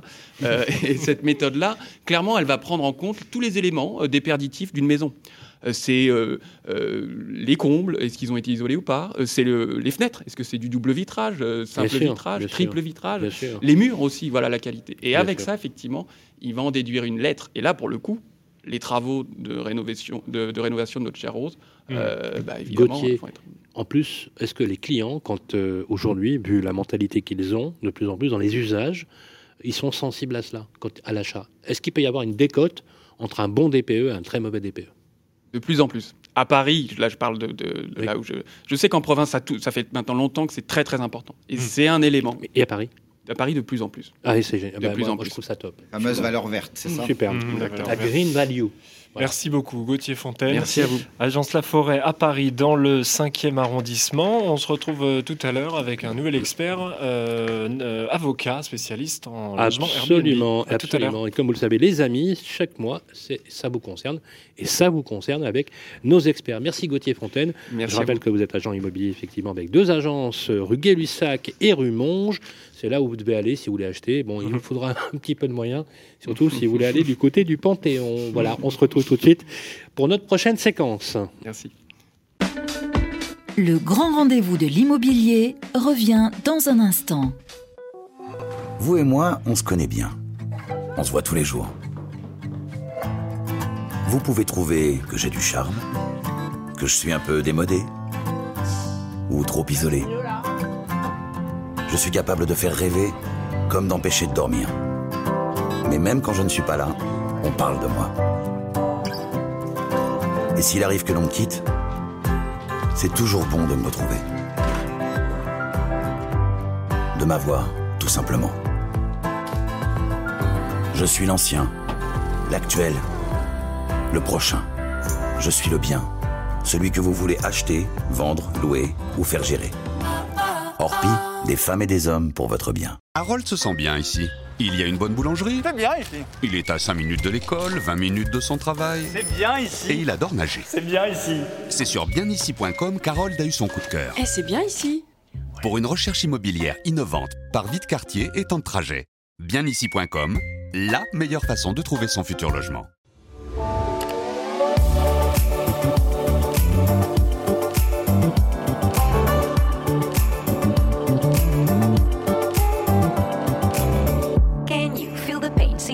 Trouble in your brain. Anger you retain, pressure rocks you like a hurricane. Is it time for you to jump into the next train? Change of hand, make a stand. I can see your heart change. Wake up, no more nap, your turn is coming up. You feel lazy, but stop the fantasies and bubble dust. If you need to hear, go for it. I will teach you how to feel the things so close to you, connected. Oh, every day is a miracle. Connect back with the people. Le grand rendez-vous de l'immobilier, le grand témoin.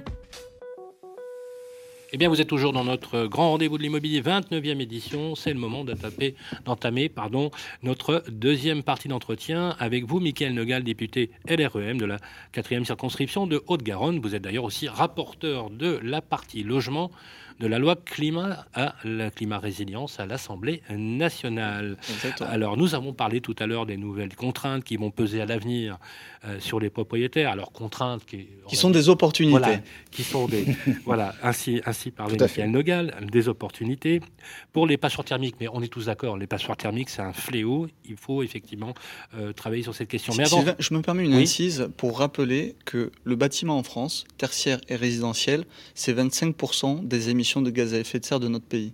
Quand on traite du dérèglement climatique, on ne peut pas occulter l'impact du bâtiment. C'est pour cette raison, je voudrais pas que ce soit perçu, je, je- je plaisantais tout à l'heure avec les opportunités, Mhm. et je voudrais pas que ce soit per- perçus comme des contraintes parce que derrière, il y a un objectif environnemental et une urgence climatique qui s'impose à nous tous. Donc, c'est important de prendre des mesures dès Mais maintenant pour corriger la trajectoire. C'est d'autant plus vrai que, et je le redis, puisque je le redis et j'essaie de le placer à chaque fois, que cette année, pour la première fois de l'histoire humaine, à deux endroits de la planète, le 8 mai 2020, la Terre était hostile à l'homme pendant deux heures.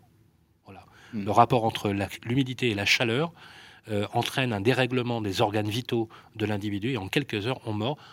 On meurt, c'est-à-dire que la planète s'est rappelée à notre bon souvenir, parce que la planète survivra, mais c'est pas sûr que ce soit le cas de l'espèce humaine. Donc, donc on est tout à fait d'accord avec vous. Ça paraît théorique, mais croyez-moi, ça ne l'est pas pour ceux qui le vivent. Mais avant cela, dès le 1er juillet, vous l'avez dit, un nouveau diagnostic de performance énergétique va changer les choses. On l'appelle le DPE opposable. hein. On va d'ailleurs expliquer ce que ça veut dire pour, pour nos amis. Euh, alors ça va changer la donne pour les propriétaires qui vont mettre en vente, euh, qui, qui mettent en vente ou louent leur logement. On va en parler tout de suite avec, comme d'habitude et de tradition, notre ami Guillaume qui brûle de vous poser la première question. Oui, alors la question, elle va être toute simple. hein. Donc, le 1er juillet, il y a un nouveau diagnostic, c'est le DPE opposable qui entre en vigueur, diagnostic de performance énergétique opposable. Concrètement, qu'est-ce qui change pour le locataire, enfin pour le, oui, pour le loueur, pour le vendeur ou pour le loueur? Et qu'est-ce que ça veut qui dire change? opposable? Alors, D'abord, qu'est-ce qui change? d'abord, ce nouveau, euh, ce nouveau DPE qui va s'appliquer à partir du 1er juillet, je veux dire que c'est le résultat d'une- d'un long travail depuis la loi Elan de 2018, avec une concertation de l'ensemble des acteurs ces deux dernières années, pour construire ce nouveau diagnostic. En fait, ce qui va changer euh, vraiment pour, euh, pour les Français, et pour être très concret, aujourd'hui, les Français ont l'habitude de voir ce DPE sur les annonces immobilières.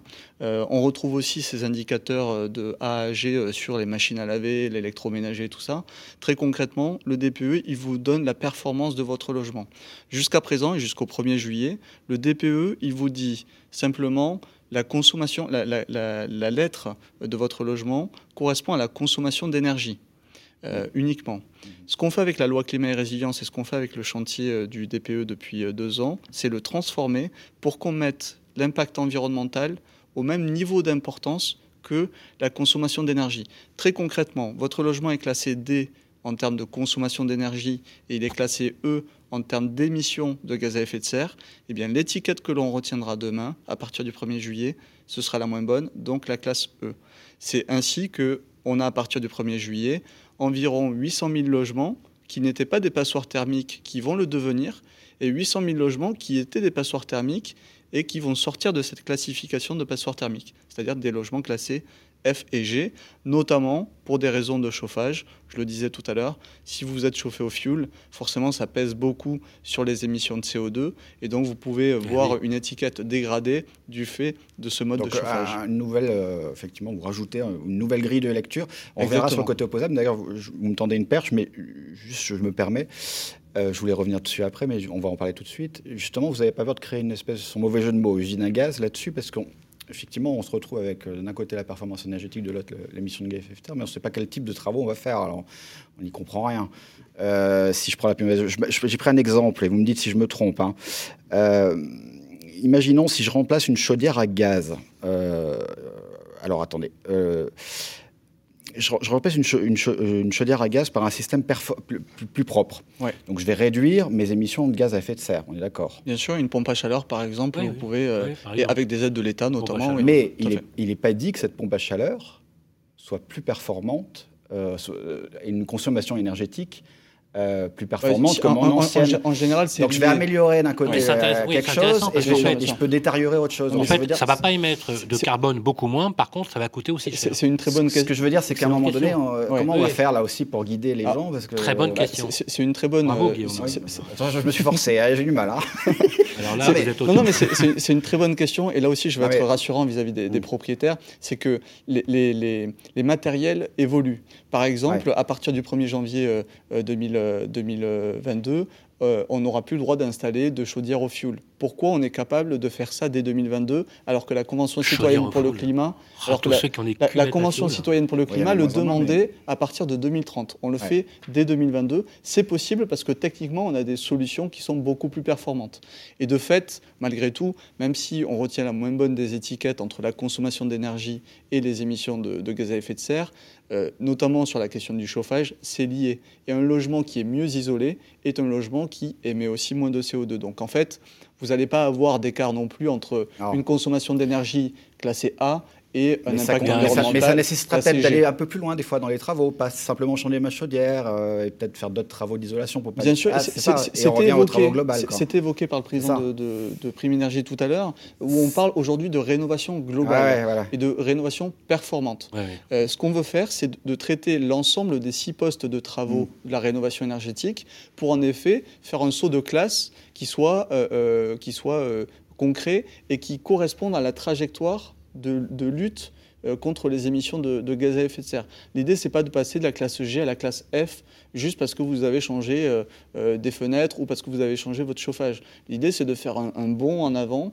et que demain, votre facture d'énergie baisse, que vous vous sentiez on- mieux dans votre on logement. comprend pourquoi il faudra des accompagnateurs. Effectivement, Ah oui. ça va être, euh, ça va devenir Exactement, parce que vraiment ça va euh, devenir technique. votre, et, et- et euh, cet histoire. accompagnateur Rénov, Mais- Mm. on réfléchit à le rendre obligatoire à partir d'un certain niveau de travaux, 5 000 euros, 10 000 euros, c'est en train d'être discuté. Mais l'idée, c'est de, de, s'assurer, parce qu'on ne l'a pas assez fait par le Ouais. passé et on a eu tendance à dépasser de, l'argent- de dépenser de l'argent public sans vérifier le gain de performance énergétique. Ça peut paraître aberrant pour les gens qui nous écoutent, mais jusqu'à présent, on n'avait pas cette évaluation post-travaux pour s'assurer qu'il y avait un gain de classe énergétique. Et donc ça aussi, ça va changer. Et encore faut-il, euh, encore faut-il euh, euh, chiffrer euh, avec des maîtres d'ouvrage, par exemple, pour euh, ces opérations, Bien sûr. euh, une volonté euh, de bien financer. Ce sera le rôle des professionnels de qui financer les accompagneront. diagnostics et les études préalables. Tout à fait. J'étais sur BFM justement on parlait de ce sujet. Euh, le ministère du Logement a publié effectivement une étude où, il, où il évalue à peu près le coût de la rénovation entre 150 et 200 euros du mètre carré. Euh, pour une étude, en moyenne, c'est 1 euro du mètre carré, Mhm. 1 à 2 euros du mètre carré. Donc il y a vraiment une distorsion. Euh, Est-ce que vous pensez, vous, que les maîtres d'ouvrage ont bien pris la mesure de, ou qui rencontraient les professionnels? Bien sûr, je crois que d'abord, on a des professionnels euh, de qualité qui devront être encore plus nombreux demain. Donc, on a un Oui. vrai sujet de formation aussi de l'ensemble de ces professionnels. Ouais, ceux qui font l'ac- l'accompagnement et ceux qui vont réaliser les travaux, les, les professionnels euh, du bâtiment qui, je sais, attendaient beaucoup de cette loi climat et résilience, un engagement fort de l'État pour dire, et c'est ce qui figure dans la loi, qu'il y aura un engagement sur 10 ans pour financer un système stable et incitatif d'aide publique. C'est ça qu'attendent les professionnels, avoir de la visibilité sur le marché de demain. Alors, j'aimerais qu'on revienne ouais, euh, sur le sur calendrier, le notre petit calendrier, DPE, là. pré- calendrier précis. Donc, à partir de, combien, de, de- de quand On a bien compris le principe d'opposabilité. Euh, à partir de quand euh, devient-il opposable? La possibilité, Pour quelle c'est quoi d'ailleurs? Non, on l'a pas vraiment En- en expliqué. fait, c'est quoi? le- Moi, le- je suis, vous me louez un logement. C'est quoi? Ça veut dire quoi opposable Ça veut dire que moi, si je Ça, ça veut dire que vous avez la possibilité de faire une, euh, une contre-étude. Si par exemple on vous loue un logement, euh, qu'on vous dit euh, euh, le logement est classé, euh, est classé, euh, Vous avez est faire classé un B. contre-diagnostic, Voilà. exemple. je m'aperçois que je suis dedans. Je, je m'aperçois que euh, mes dépenses énergétiques, euh, mes émissions Sont euh, sont, beaucoup plus importantes. Ouais. J'ai la possibilité en fait de, de, de dénoncer le Ah. DPE que, que l'on m'a présenté euh, pour justement Auprès de qui? Euh, auprès, de, auprès de la justice, en fait. hein. c'est D'accord. c'est auprès de la justice que ça se fait. Le locataire et le propriétaire ont la possibilité Donc, de le en faire. fait, le principe- Moi, je rappelle toujours que le, le DPE opposable, c'est une protection supplémentaire Donc, pour le Vous propriétaire et avez le donné locataire. en fait un fonds Et je, je- juridique je- au je DPE. précise, je précise Ouais. simplement que la justice, après, peut se retourner vers le professionnel qui a fait le DPE, qui serait un DPE.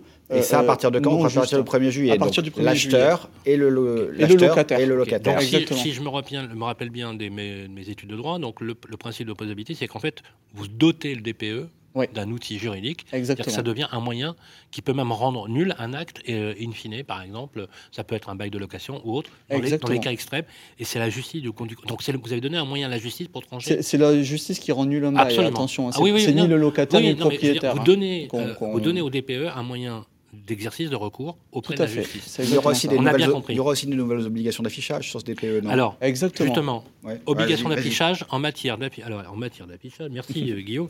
Il est très en forme aujourd'hui. C'est à partir de quand? 1er février 2022 Alors, pour les, pour les professionnels de l'immobilier, c'est déjà une, une obligation, c'est-à-dire depuis la loi énergie-climat, on avait voté cette obligation dans la loi énergie-climat. Et là, avec la loi climat et résilience, je suis désolé, ça fait beaucoup de lois qui se succèdent, mais c'est important de, de rappeler le, le, calendrier. Euh, cette, cette, obligation, elle va aussi concerner les propriétaires qui mettent en location et qui gèrent de particulier à particulier.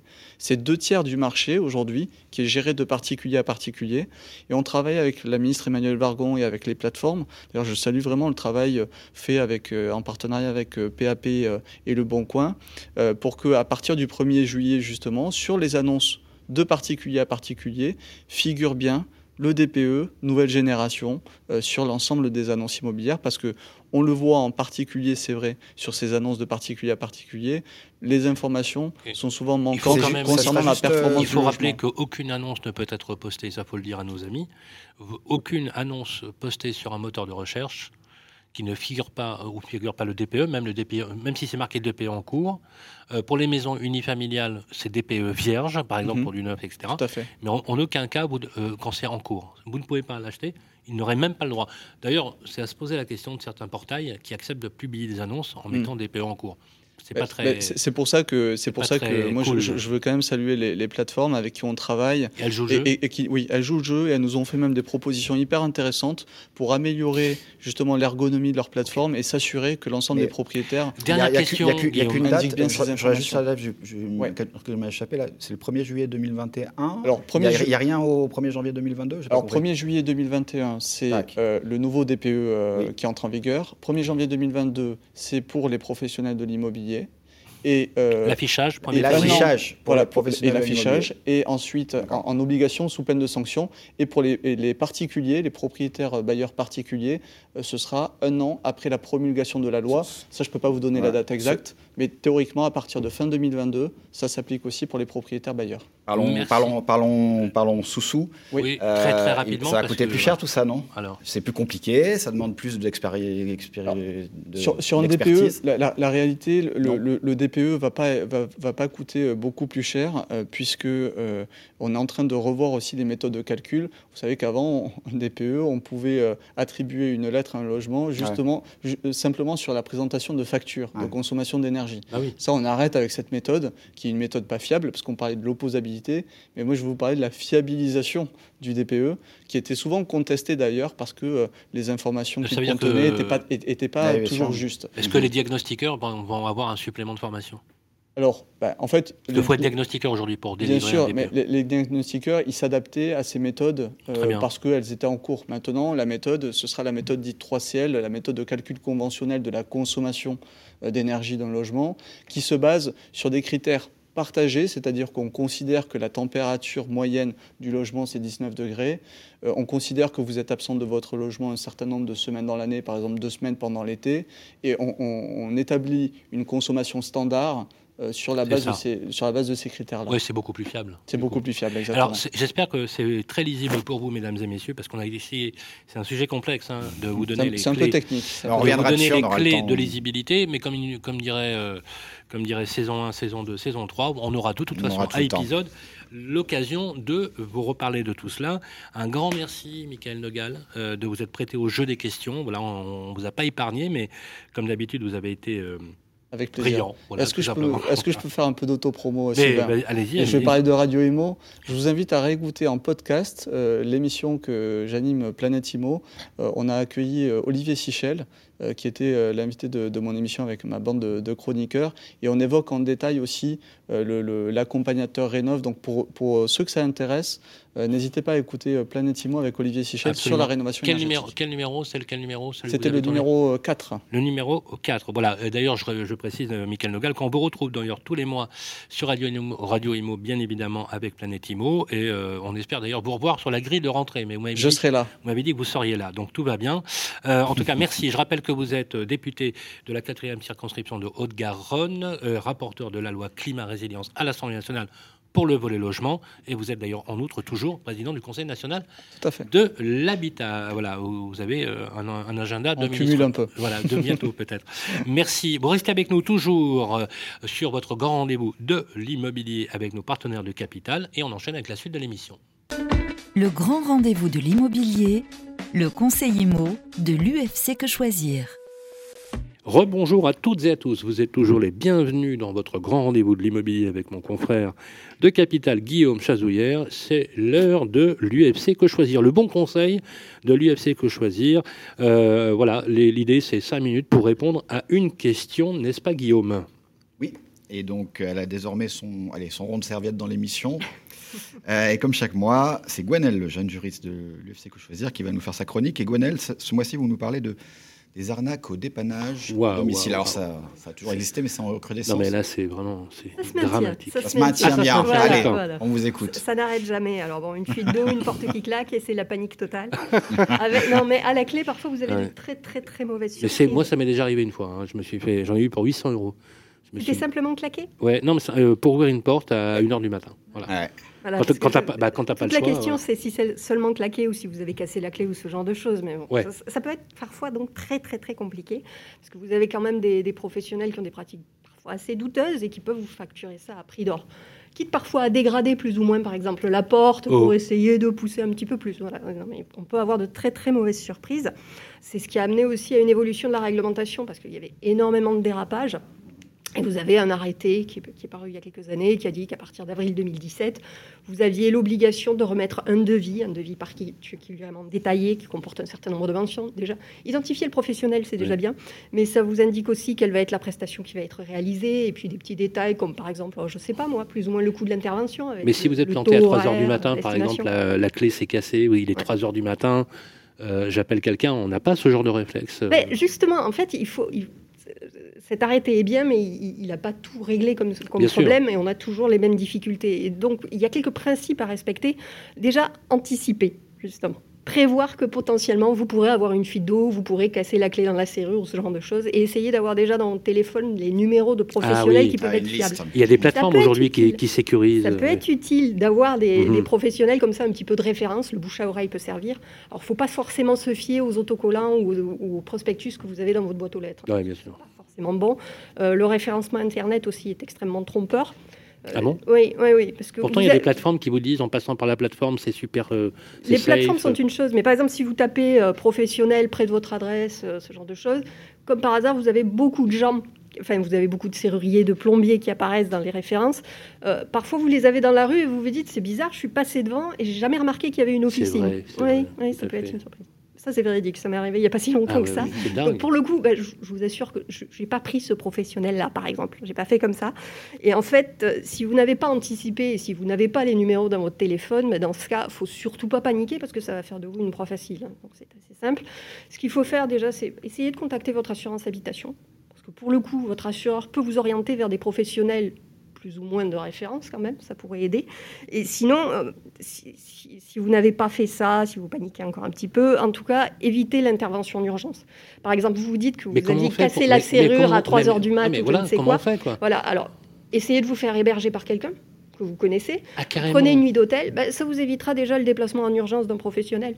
Si vous pouvez l'avoir déjà dans ses heures d'ouverture, ça réduira quand même très nettement la facture. Parce qu'il faut que savoir vous dites que... une nuit d'hôtel, mais parce que ça peut coûter beaucoup plus cher qu'une nuit d'hôtel. Ça peut coûter très cher. Moi, ça m'a coûté 800 très euros. Ouais. Les prix dans le secteur sont libres. Il faut le savoir. Et Ouais. à partir du moment où les prix dans le secteur sont libres, ça peut être Mm. extrêmement compliqué. Surtout s'il y en a, qui, comme je vous l'indique, euh, peuvent allonger la note en essayant de dégrader un petit peu plus pour obtenir un petit peu plus que la prestation. C'est arrivé à un voisin, il a, il, a, il a mis la clé dans la porte et il y avait de la colle dans la serrure. Oh, magnifique. Et il y avait un mec, un plombier, je crois qu'il a été épinglé après, qui s'amusait à aller dans les immeubles comme ça un peu Ouais, au hasard. pour dégrader et, avant. Et, euh, et il mettait de la colle et, Et il les distribuait les, les prospectus après. Euh, Histoire vraie, hein Bah, toute la difficulté, c'est de pouvoir rapporter la preuve après. Parce que si par exemple vous vous plaignez simplement du prix de la prestation, ça, ça va être compliqué de contester la chose. Par contre, Eh il oui. faudra établir la manière dont ça s'est déroulé. Euh, ensuite, vous pouvez prévenir la DDPP, c'est-à-dire la répression des fraudes. Vous pouvez porter plainte, vous pouvez essayer de saisir, saisir un juge, mais c'est quand même très très aléatoire. Donc l'idéal, c'est d'éviter ce genre de situation et donc d'anticiper, prendre ses précautions. Et si vous ne l'avez pas fait, ne, ne pas réagir dans la panique. Et parce chez UFC, c'est fois beaucoup de- vous avez beaucoup de dossiers. Ah oui, on en a. On en a. beaucoup, hein. On en a et régulièrement, vous pouvez avoir des professionnels qui sont poursuivis devant le tribunal correctionnel pour ce genre de choses. Effectivement, il n'y a pas de, si vous dites le bouche à oreille, mais il n'y a pas de liste préétablie Non. de. Non, non, non, non. c'est trop compliqué. Il n'y a pas, on une liste pas- de professionnels agréés sur ce coup-là. Ouais. En tout cas, si ça se passe mal, si vous voyez quand que lorsque le professionnel arrive, il essaie de vous, de vous manipuler plus ou moins, qu'il n'essaie pas de vous remettre le devis avant sa prestation, ce genre de choses, faites-le partir rapidement. Ça vous évitera de vous exposer à des problèmes. Et quitte à payer un déplacement, il vaut mieux payer un déplacement plutôt que de Ah payer ouais. une porte à 4000 euros. Mais des fois, c'est sais 100 balles le déplacement. hein. Voilà, voilà. Mais C'est quoi le bon devis en fait? Je sais que c'est une question bête, hein, mais. C'est quoi, euh, Établi pour- par un professionnel sérieux. Ouais. Et voilà, tout- toute la difficulté, c'est de pouvoir choisir le professionnel en définitive. D'où l'intérêt d'avoir dans son téléphone, ça c'est un Voilà. bon tuyau, mesdames Voilà, et messieurs. d'anticiper le truc. Euh, vous avez des bons dans votre rue, ou vous avez des plateformes qui sont agréées, de qualité, qui ont un bon ranking, qui ont euh, les habits clients vérifiés par Mm. exemple, ça peut aider aussi Ah, à, s'ils sont vérifiés. à- à faire ça, mais vous l'avez dans votre téléphone si vous êtes planté. Voilà. Effectivement, ce que vous dites effectivement, c'est que si jamais vous êtes planté à 3h du matin, comme ça m'est arrivé, euh, vaut mieux aller à l'hôtel. Euh, Ça peut et coûter moins cher qu'une et finalement ça coûte moins cher et, et ça coûte moins cher parce que pour le prix que j'ai payé j'aurais pu aller au Ritz hein, sans problème Voilà. ah ouais 800 balles Comme quoi, c'est un bon conseil. mais c'était ça où, où je rentrais pas chez moi quoi Voilà, ouais. Et sinon, dernier conseil pour le coup, euh, si jamais, par exemple, c'est la porte claquée, on vous l'ouvre correctement, il n'y a, il y a pas eu d'arnaque sur le prix, c'est-à-dire on n'a pas essayé de défoncer la porte ou ce genre de choses, et on vous propose de rajouter une serrure, par exemple. Mais dans ces cas-là, par contre, vous avez un délai de rétractation par rapport à cette serrure-là. Euh, c'est quoi c'est la loi Scrivener en- de 7 jours c'est ça? Euh, Non, là c'est plutôt 14. ah c'est 14 jours Voilà. c'est 14 oui pardon Par contre, on ne doit Oui. pas vous, vous réclamer de l'argent dans les 7 premiers jours. C'est-à-dire quoi un délai de rétractation Je peux l'accepter? Ça Vous avez un devis qui doit vous être Ouais. remis par rapport à cette, euh, à cette serrure. Vous n'avez pas à faire les travaux dans la foulée. Vous avez la possibilité de rétracter.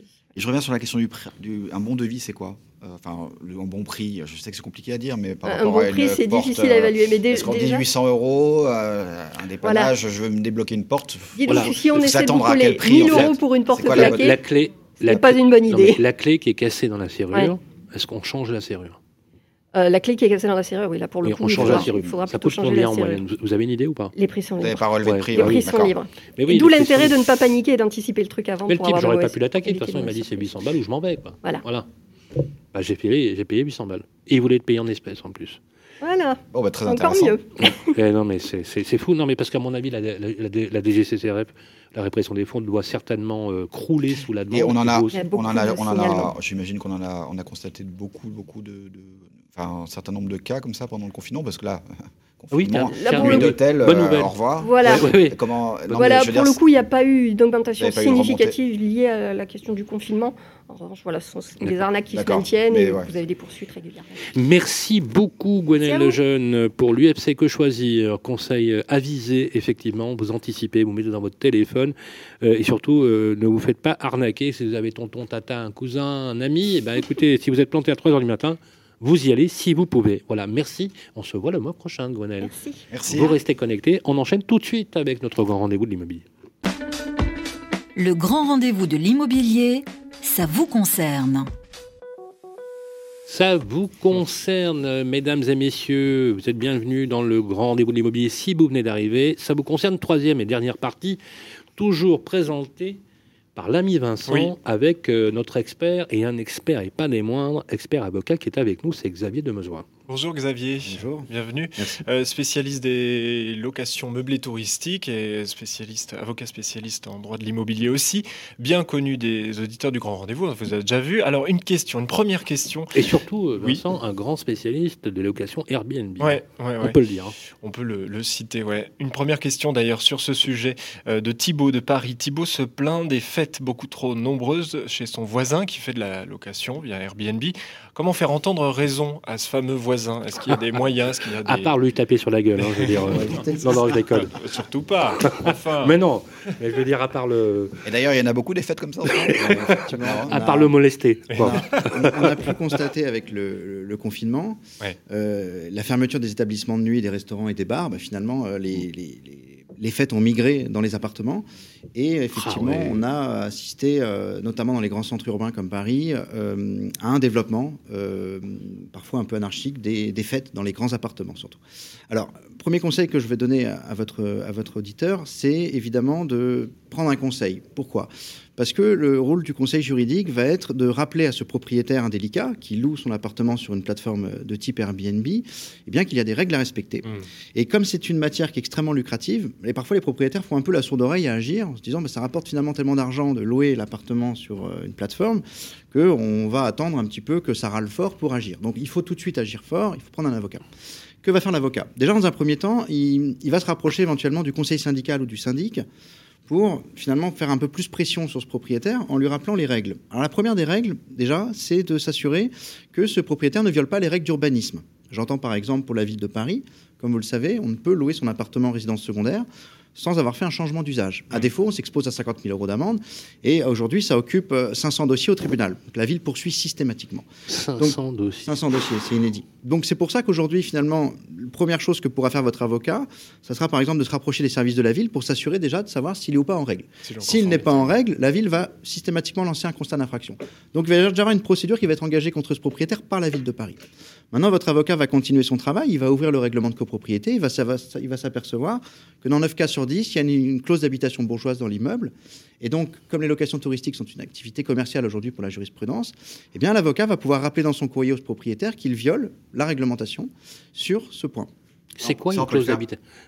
Pardonnez-moi, c'est quoi une clause d'habitation? Une clause d'habitation bourgeoise tout simplement, c'est quand euh, dans une bourgeois. copropriété à Paris, très fréquemment, on va dire en 9 cas sur 10, vous avez les appartements sont dédiés à l'habitation.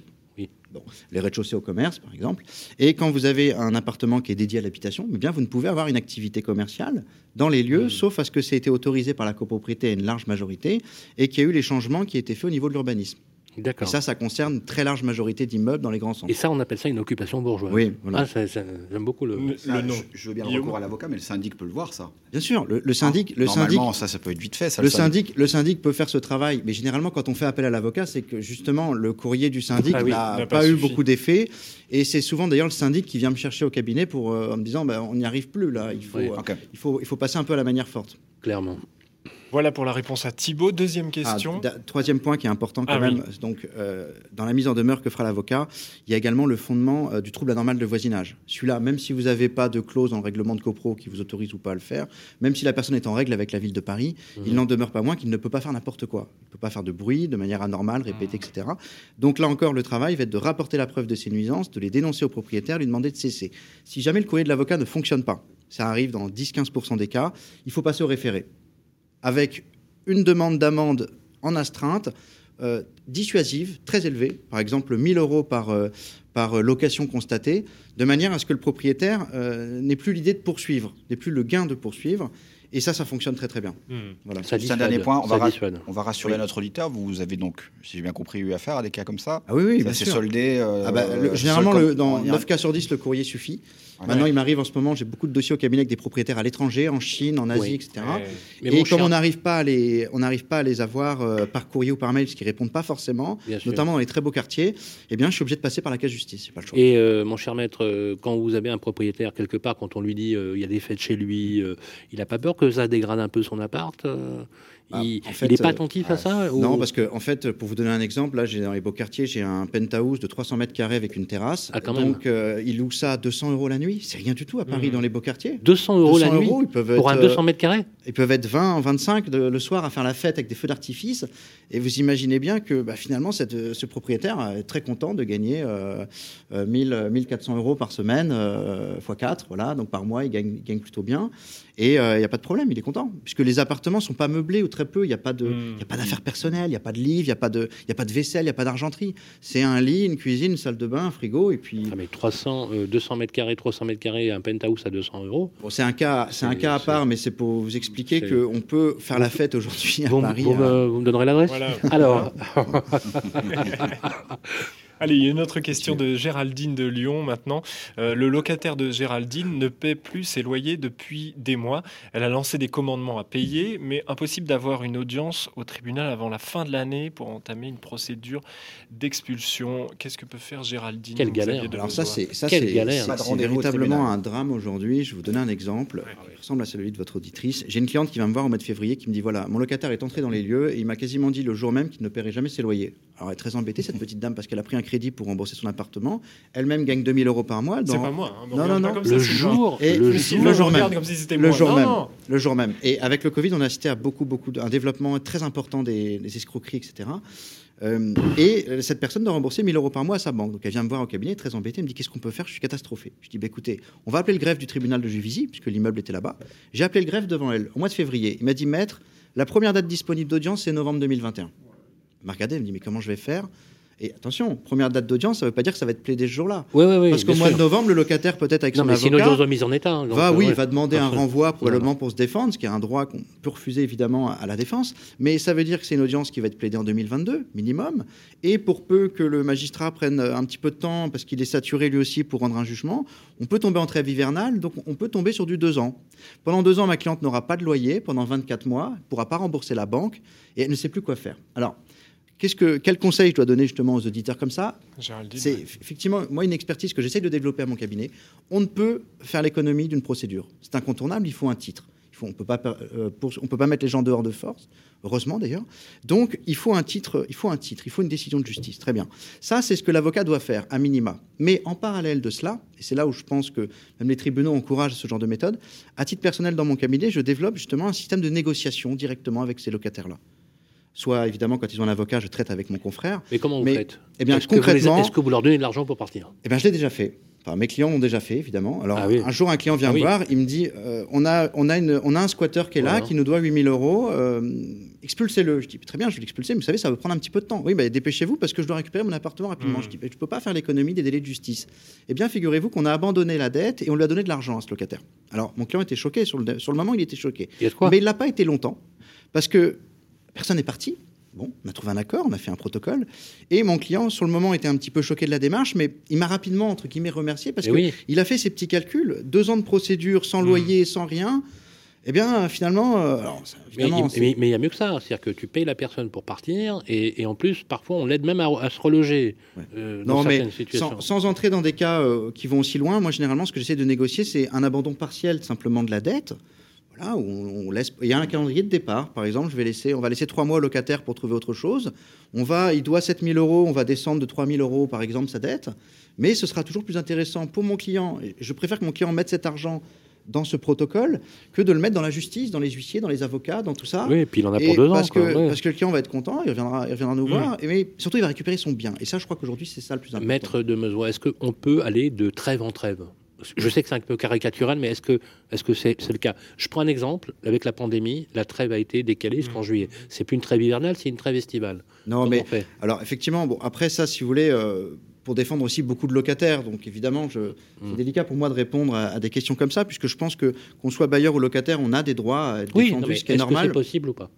Oui, on, on peut jouer, euh, on peut jouer les renvois, on peut jouer les calendriers, Mm. mais ça, ça, finalement, c'est quelque chose qui sert à personne de le faire, parce que c'est accumuler de la dette pour le locataire. on parle du Euh, locataire, mais cette négociation, ça aboutit donc au. Ça il part- aboutit très euh, souvent. On reloge ou pas? Alors, en fait, ça, ça- ça Parce que- aboutit fréquemment quand on arrive à créer fait un contact avec le locataire, ça fonctionne très bien. Pourquoi? Parce que n'oublions jamais qu'un bailleur et un locataire, ils ont avant tout, euh, ils ont un, ils ont comment dire, ils ont une, une dispute entre eux. Si vous voulez, ils ont un conflit. Ils ont un conflit qui dépasse parfois le financier. Et l'avocat, quand il va venir se prendre le relais du client, il va recréer un dialogue et il va recréer une situation. Mais non, on reloge pas. On... Non, mais je veux dire, pour convaincre vraiment la personne de partir, encore faut-il lui dire qu'on lui donne une porte de sortie. Ah oui, la oui, porte de bah. sortie financière, mais la porte de sortie, bah, Du relogement. euh, où est-ce qu'il va habiter Ah bah, généralement, euh, moi j'ai pu observer que les gens se relo- relogeaient assez facilement. Finalement, Euh, Hmm. au début, alors ils vont aller chez quelqu'un, chez un ami, etc. Mais euh, ils voient leur intérêt financier quand même. Pour eux, le. Eh oui, parce eh que oui. Les locataires Eh oui. souffrent quand même évidemment de- d'avoir une telle dette et finalement de pouvoir régler ce problème-là. euh, on a de la demande. Oui, on en a- dehors des spécialistes qui font le coup à chaque fois, bien sûr. hein. Mais c'est à la marge. Il y en a. À la marge. Et on, on l'a. Merci beaucoup, Ah, euh, Xavier de Mezois. Merci pour vos réponses. On retrouve votre cabinet à Paris, spécialisé donc euh, en droit immobilier, vous l'avez compris, et puis aussi sur les locations euh, via Airbnb. Euh, à très bientôt. Merci beaucoup. À bientôt. Vos questions, vous les posez sur Facebook, le Club des Proprios. C'est le groupe pour adresser vos questions, et nous serons là pour y répondre le mois prochain. Et oui, et Voilà. le mois prochain, mon cher Vincent, Oui. c'est la 30e. Et alors pour la question, la meilleure question du mois Oui. prochain, Oui. on offre le stylo Radio Imo. ah oui, on est comme ça. Ah oui, on est Alors comme- là, on y va. Ah non, mais on, Ah, c'est la ah 30e, non, mais on recule de, on, on recule de rien. Et on va peut-être même louer un penthouse de Ah oui. 300 mètres carrés C'est dans le plus 16e intéressant, ça. pour faire, euh, pour Pour faire faire la fête. Voilà, comme ça. Euh, merci en tout cas. Vincent, on vous retrouve le mois Ah, prochain. ah, mois voilà, prochain. merci maître Xavier de. Mezois. Toujours au taquet, justement, pour vous donner les bons conseils. Vous qui nous écoutez, on se retrouve à tout de suite. Le grand rendez-vous de l'immobilier. Guillaume Chazoulière, Sylvain Lévy-Valency. Eh bien, rebonjour, bonsoir à toutes et à tous. Merci d'être avec nous pour ce grand rendez-vous de l'immobilier. C'est la fin déjà, oui, ça passe très très vite. Notre 29e édition. On va se retrouver le mois prochain et c'est une mission spéciale, mon cher Guillaume, parce que ce sera la 30e, n'est-ce Mais pas? oui, Sylvain, déjà 30, ouais. Et 30 émissions. 30 que je suis ravi d'avoir euh, fait avec vous et puis euh, aussi avec vous, chers auditeurs, tous. Euh, D'autant que bah, on ne le dira jamais assez, on le dit à chaque fois d'ailleurs.